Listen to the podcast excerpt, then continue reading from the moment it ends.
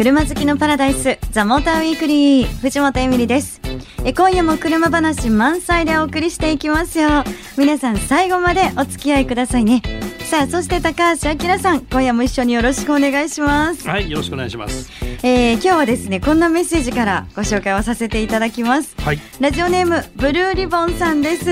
いつもありがとうございます。あれから1年目の記念日ですねメリタイロードスターレースお疲れ様でした応援に来てくれてたもんねそう、ありがとうございます。本当にね。あの、ご報告が一つありますというメッセージをいただいてまして、えーこのザ・モーターウィークリーの番組 T シャツを着た女性スタッフの方が、筑波サーキットのスタッフ、かっこコース整備係のヘルメットに書いてあった、危険が危ないという言葉に受けまくりでしたっていう。誰だろう。なんだろう。誰だろう。そうそう和やかにね、うん。和やかにレースが始まる前まではきっとしていたんだろうと思ったんですけど。まあレース中も和やかだったんじゃないの？そうそう和やかうん。まあ私はねのんびりしてのんびりしましてたけどね ねそう。だでもレース自体今年はですねちょっと初めての展開が起こりました、で今日はですねちょっとそんなねあのーご報告もしたいなと思っております、はい。はい。ということで本日はですねゲストに初登場なんですよね。モータージャーナリスト橋本洋平さんが来てくれます。はいはい彼も走ってましたからねそうなんですよ。で橋本さんあの初めてこの番組来てくださったので、うんちょっと橋本さんについてもいろいろ伺いつつ行こうかななんて思っております。ということで皆さん今夜も最後までお楽しみに。The Motor Weekly. さあ、本日のゲストです。モータージャーナリスト、橋本洋平さん、初めて来てくださいました。よろしくお願いします。あの、もうね、お名前をね、知ってらっしゃる方も多いでしょうし、なんといってもあの、私たちザ・モーターウィークリーとしてはですね、あの、ご結婚されて、はい。丸間明子さんの旦那さんということで、ねよくネタで、よくネタになってますよね。よ ねそうそうそう。うちの旦那がねっていう話をはい先日ね、ね、先日もしていただいてましたけど。が多分バレてると思いますんで。いやいや、そんなことないです。いや、でも初めてあの出ていただきますので、ちょっとこのプロフィールいただいてあるものをですね、はいあの、参考にさせていただいて、日本カーブザイヤーのホームページよりはい。抜粋をさせていただきましたけれども、選考員されてるってことね。そうですね。ねはい。はい。橋本洋平さん、はい。学生時代、機械工学を専攻する一方で、はい。サーキットで、フォーミュラカーでドライビングテクニックの修行に励まれたという、もうすごいですね、これ。森に持ったプロフィール。フォーミュラ何なんですか。やってたのあの、FJ1600 っていう入門フォーミュラに乗ってたんですけれど、それで夢を破れ、夢破れ。はい。はい。えー機械工学も学んでみたけれど、これは車作れるまでいかないなっていう 判断をして、なるほど。はい。うん。流れ流れて今の状態にな流れ流れて、はい。あでもなんかねすごいあの橋本さんってこうモータージャーナリストさんの中でも結構こう突出してらっしゃってその車だけじゃなくってタイヤもはい。やはりそういうね過程を経てきてらっしゃるから、はいタイヤもすごいそのインプレッションされはいるということで、タイヤってね、黒くて丸いだけじゃないんですよ。ねえほら始いまったろいろ違うんですよ。って言いますよね、はい皆さんね詳しい方はねなんか私は本当になんでモータージャーナリストさんは試乗会行くとみんはない。タイヤ見てるんだろうっていう ところから始まってますから、はい。そうでも深いんですね。うん。そうなんです。あの、はいほら 86BRZ レースにはい。出てるでしょ、はいあれもタイヤ戦争でしょある意味。タイヤ戦争ですね。本当ね、うん。あのあれすごそうだよね。どこのメーカーのタイヤが今年はいいんだとか、うん。やっぱり新しいの出てくると必ず前にあったタイヤを越してから出てくるので、うんそうだよね。えーうん。大体新しいのがいいんですけれど、うん。うんまあそれだけじゃなくて時期によっても違ったりするんですよね。春先に強いタイヤ、うん真夏に強いタイヤうんっていうね、その性格が違うっていうのはそういうところなんですけれど、あとウエットに強いとかね、はい。ドライに強いとか、はい。そこもね、顔つきを見たりすると分かるって、顔つきっていうのはトレッドパターンですね。タイヤのトレッドパターンを見たりとかすると、ええわかるんですか？ちょっとね、分かったりとか、ええ。ね藤本エなミリはどうですか？どんな、どんな率どんなあれですか、私は。えーっとね、顔なかなか扱いやすそうに見えて、はい。実はコントロール難しいんじゃないかな。当たってる 当たってるすごい分析だ面白い。いや、すごい。うわ、見抜かれちゃった。占い師じゃないですからねそうですよね。占い師ではございません。はいあの、走れるモータージャーナリストさんって言われてるって。まあね、あの、今業界でもやっぱレース現役でやってるし、まあ一番早いんじゃないの？みたいなのは業界では言われてるドライバーだよね。あー。ね年間どのぐらいレース出られるんですか？年間今15レースぐらいは多分出てると思うんですけ15レース。れどこの間ね、86の優勝したしね。そうなんですよ。あの十勝のレースでやっと今年優勝できたりとか。あ おめでとう最初ございます。10勝したのかと思ってさ、十勝だったんだけど。十勝勝ちました、10勝したかって思ったら十十勝だった。勝一勝ってね、えーまあそういうのちょこちょこ入れてくるんだから。今日はですね、ちょっとこの後、はいメディア対抗、ロードスター4時間耐久レース、ザ・モーターウィークリーもですね、はい出場しました。で、橋本さんも出場されてました。ねはいライバルでしたねライバルでしたね。はい。その結果報告を今年も皆さんにさせていただきたいと思います。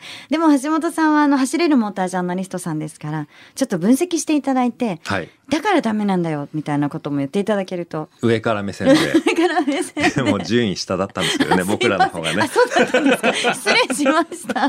そう。じゃあ後半ちょっとたっぷりと、そちらもよろしくお願いしま。ます.はい、えー。ここからはですね、メディア対抗ロードスター4時間耐久レース、通称メディタイメディタイって言いますけど、このメディタイを振り返っていきたいと思います。改めて橋本洋平さんよろしくお願いします。よろしくお願いしおます願いします。ということで、このメディア対抗ロードスター4時間耐久レース、メディアの対抗レースということで、まあ出場するのはですね、普段はあの、なんて言うんでしょう、レースとか車をね、取材しているメディアの人たち。で、チームを組んで、で、まあ、レース仕様にしたマツダロードスターで耐久レースに挑むということで、まあ4時間なんですけど、今年はいろいろハプニングもあり、そうですね。大きくちょっとちょっとため息出そうはになっちゃいましたけど。ねしまったということで、まずあの、ドライバーは1チームこれ4名から5名ということで、橋本さんはどちらのチームに？えー、ティーポデイトナチームというはい。ところに所属しまして、まあ古巣なんですけれどもねはっきり言うと。うん。このもうティーポさんたちがね、うん。強いんですよね。3連覇したことあるんだよね、確か。そうなんですよ僕が入ってから3連覇したんですけどね。お、そこ大事ですね。それちゃんと言っておかないと。大事。だね。ね。うん。ただその前も、えー何度も勝った経験があるチームで、うん。とっても作戦とか走り方とかうん。すごくこう研究しているチームなので、うん。いつ勝ってもおかしくないみたいな状態なんですよね昔から。うん。でそこに入れたことが僕はラッキーだったんですけれどいやもう実はですね、あの私もですね、このザ・モーターウィークリーチーム、あの監督ということで、はいあのチームを引っ張ってきたと言ったら嘘です。はい、のんびり今年もしてました。はい、ドライバー業務内容はどういった業務内容はですね、これ毎年あの皆さんにお伝えしているんですけど、はドライバーさんが帰ってきたら、ヘルメットとレーシンググローブを受け取って、えっ、と、冷えたタオルと飲み物を渡すという。なんか尻に敷かれちゃってる俗に言うヘルパーじゃねえかっていう話だよね。監督でございます。はい。で、もう一つあのはい。重要なのが、インタビューをするというね、はい。あの仕事がございまして。はい。で、まあ、ザ・モーターウィークリーチームのですね、本当にこう、支柱とも言えるべき、石井正道さんに、はい。レース前インタビューをしてきました。まずはじゃあそちらも聞いてください。さて、石井さん、はい。スタートして、あれ、しばらくですかね、なんか突然豪雨が来て。すごかったね。ね、で今回私初めてだったんですけど、はこのメディタイで赤旗が出るという。そうですね。かなりいわゆるゲリラ豪雨みたいなやつですね。ね。ね。あれはちょっと危ないからやっぱり止めた方がいいですね。うん。はい。で赤旗は16分終了時点ぐらい出てますね。あ、ねそうなんです、はい、で、まあ、いろいろ協議をした結果本当のレースだったら第1ヒットと第2ヒットに分けたりとかあるんですけど、い。まあ、今回は皆さんすっきり分かりやすく前半はノーカウント。ノーカウントで。何もなかったことに。だから前半で、まあ、一応ガソリン少し使ってますけどそれで残ったガソリンで残りだから2時間50分から55分ぐらいの、えーレースをやるということなんでかなり、えーいつもは燃費がすごいきついのが楽になっちゃいました。あ楽になったんですか？そうです、はい、あそうなんですね、えじゃああのズバリなんですけど、はザ・モーターウィークリーチームがはい。表彰台に乗る可能性は何パーセントぐらいですか？表彰台6位まで OK はい。じゃあ50%あ半分？あだ 結構結構あの持ったつもりだったんですけど。ありがとうございます。じゃあまた後ほど結果をはい。よろしくお願いします。はいよろしくお願いしますはい、ということで、はい。石井さんこれから走るんですよ。うん。で、50%かなって 言ってたところが。ね。そうそうそう。なんからしいなというか、まあ、ピット自体がはい。結構こうね、あの、のほほんとしてたというか、うん。っていうのを、まあ、いろいろもちろんね、あの、バタバタしてる時もありましたけど、はい。どうでした？なんか、橋本さんのネイティーポーデイトナチームって、どんな雰囲気だったんですか？あのうちのチームは、えーまあ、練習したことがあるんで、ハンデ3分課せられてたんですよ。3分。ええ。3で分間ピ3ットストップ？そうなんです。なので、うん。単純に3分じゃないですよねそうすると、うん。ピット入ってきて止まってまたアウトしていくっていうのですごいロスがあるんですね。はい。でそのロスが4時間に対して3分っていう計算が成り立ってるんですけれど それがはいはい。3時間に対して、じゃあ何分にするのよって言ったら変わりませんって言われちゃったんで それでね厳しいね大揉めですあね。ー今回短くなってもね、それははい変わらないっていう。うんなんでピットの中ではすごく揉めてて、ええ。給油を1回減らしてでも、うんなんとか勝ちにいけないのかっていう計算をパチパチパチパチやってるうちに再スタートしちゃって、はい。走ってる間も揉めてるんですよ。ずーっと揉めてて。で、うんドライバーも電話つながってるんで、うんはい。ドライバーは抑えろ抑えろって言われてるんですけれど、うんもういい加減にどっちか決めてくれみたいな そうだよね。すごいですね。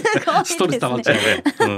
文句の電話が入ってましたね。でも、まあ、レースとはそういうものなんですかね。はい、ももうまあ勝ちをね常に意識してやってるから面白いっていうところにはまっちゃってるんで僕らは、はい。まあそこをひっくり返してやろうっていう思いがね強すぎたんじゃないかなっていう感じはしますけれど。ちん。ょっとエンジョイっていう感じとはちょっと違いましたねうん。今回はね、ううんん。そうなんです。なので、ちょっとここで、あの、結果発表といきたいと思うんですけど、いいでしょうか？はい。はい。いいこちらを聞いてください。えー、石井さんお疲れ様でお疲れした。様でした。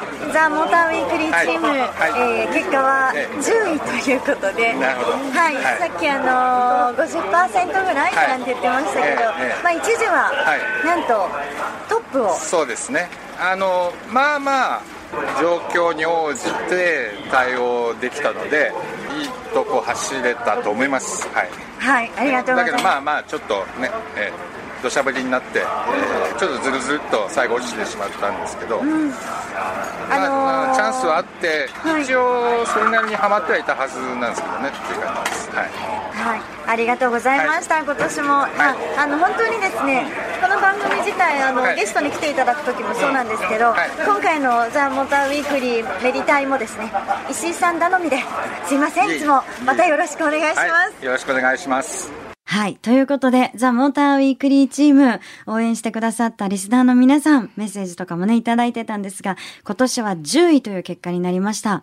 でも、トップまで行ったんですよ、私たち。知ってますはい。ずっとトップを走っていたんです。実はモーターウィークリーチームと僕並んで走ってたんですえ、橋本さん？ピットアウトした瞬間に後ろから迫ってきて、はい。この迫り方は素人じゃないなって思っおたら、誰だろう？桂さんでしたあ、ね。桂さんか。桂さんがもうハイビームで真後ろベタ付けにして、で、こっちはまだ燃費を気にしろとかっていう電話が入ってる状況で揉めてた、時でね。まだ揉めてる状況。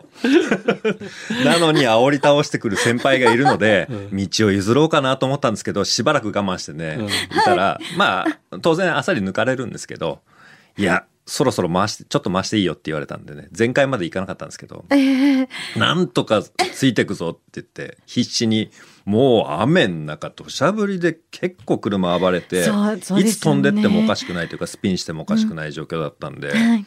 怖かったんですけど、うん。途中からね、ハイになっちゃって、あの桂さんと遊べてるみたいな、ずっと後ろぴったりくっついて、えー。最後横並びでこう走ってる最中に、なんで横並びになれたのかなと思ったら、桂さんがピットインの 時間だったんですよ。減速してた。面白い。うわ、そっか、だからだ。じゃあ、はいティーポさんは、結果として、はいなんと11位ということで。そうですね。並んで一緒に。並んで、えー僕もトップに立ったけど、桂さんがフィットインして、はい。まあ並んでずるずる落ちてったと、その後。ね、で、はい最後まで綺麗に揃って。そうですね。だってあの時の桂真一の指令ってさ、はいピットからして全開だもん。ですよね。だからね、彼は18台抜きやったんで、あの時。あの、あのスティントで。そうだったんですね。うん僕ね、実は大昔、学生時代このレースを見に行ってロードスター買ったんですよ。あそうなんですか。はい。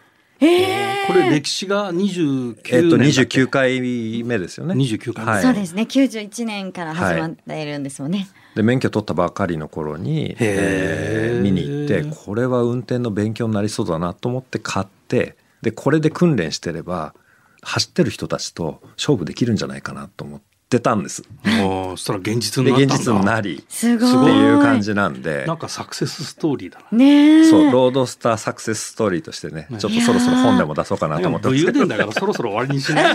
すみません。あの、すごくいい話で終わりにしたかったんですけど、私91年って言っちゃったけど、89年だった。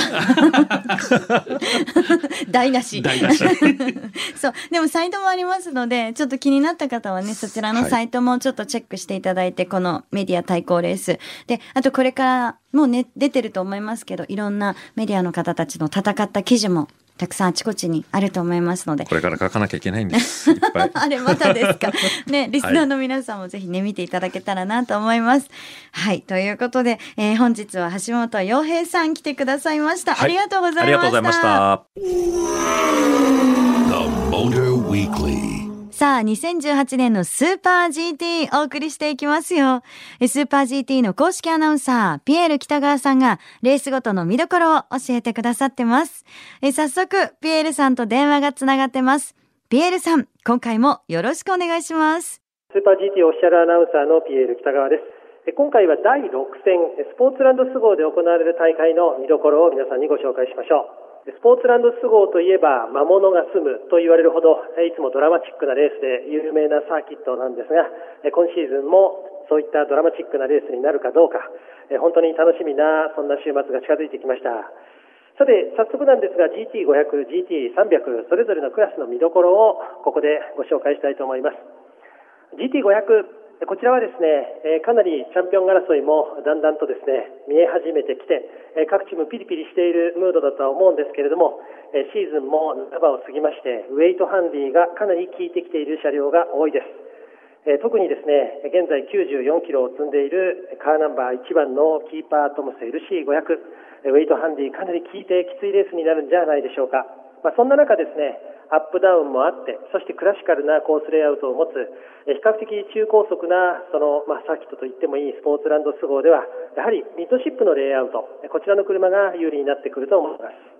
そういった意味では NSX がかなり上位に来そうなんですが、ここへ来て NSX は少しウェイトがアップするという情報も入ってきていますので、走り出してみないと状況はわかりませんけれども、それでも、えあえてですね、カーナンバー16番と、そしてカーナンバー64番、ウェイトハンディが比較的軽い2台の NSX を今回は注目していきたいと思います。そして GT300 の方なんですけれども、こちらも、まあ、ミッドシップのマシーンで、カーナンバー21番、一つ山アウディ R8 LMS が有力ではないかと考えます。あとはマザーシャシー、こちらのカーナンバー25番、前回の富士では悔しいレースになりましたが、今回、まあマザーシャシーの軽さを武器にスポーツランド都合で土屋エンジニアリングの MC86 が暴れればかなり面白い GT3 そしてマザーシャシーの GT300 クラスの争いが見られそうな感じです。ということでスーパー GT 第6戦スポーツランド都合の見どころをお伝えしました。以上ピエール北川でした。ということで、9月の15日からスポーツランドス号で行われます。第6戦の見どころをお届けしました。ピエールさん、今回もありがとうございました。そして次戦もよろしくお願いします。以上、スーパー GT の見どころでした。お送りしてきました、ザ・モーターウィークリー。本日はね、メディア対抗レース、はいはいちょっと振り返ってみましたけど。なんかサーキット向かうときに桂さんにいじられたんだって？いやあのね桂さんと堤さんがあの転げ回るほど笑った事件がありましてあのナビのねお話になって、私あの一度自分が運転して、うん。こうナビしてもらったことがあるんですよ。うん。でその時にどっち行けばいいのか分からなかった時10時方向だよって言われたんですね。うん。でなんかパニクっちゃって10時方向と思って、ん。えそれって午前ですか？午後ですか？聞いちゃったんですよね。って言って。なんかなぜか私午前と午後があの違う方向にあると思って。そしたらもう2人がもうギャラギャラギャラギャラ笑い出して。脳内24時間時計だ。すげえな。そんなねなんか笑いながらあのこのレースに向かいました 最高。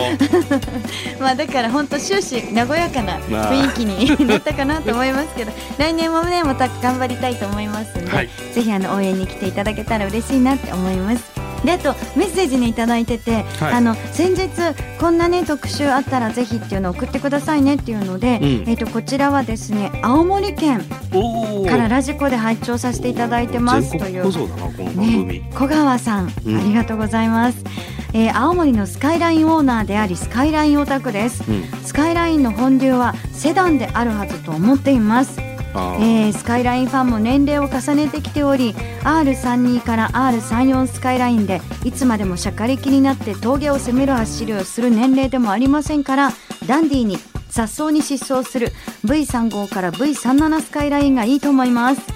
スカイラインとクラウンの比較を放送してもらいたいと思います。この間あのセダン特集やった時の放送を聞いてくれたんだろうね、うん、その後にねぜひあのこんなのあったら教えてください。スカイラインね。最近あんま聞かないもんね。うーん。ねでも面白そう。どうなんですか？セダン特集まだ？ねなんか比較あそうですね。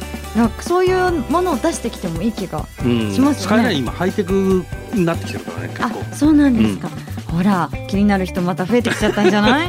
ねえ。皆さんでもねぜひこうやってこんなの特集してほしいこういう企画でやってほしいなっていうのありましたら教えてくださいね。メールアドレスは tm アットマーク fm 横浜 .jp ザモーターの頭文字 tm に続いてアットマーク fm 横浜 .jp でお待ちしてます。採用された方には番組オリジナルステッカープレゼントしますのでどしどしお寄せくださいね。ザ・モーターウィークリーお相手は藤本エミリとオートプルーブ編集長高橋明さんでした。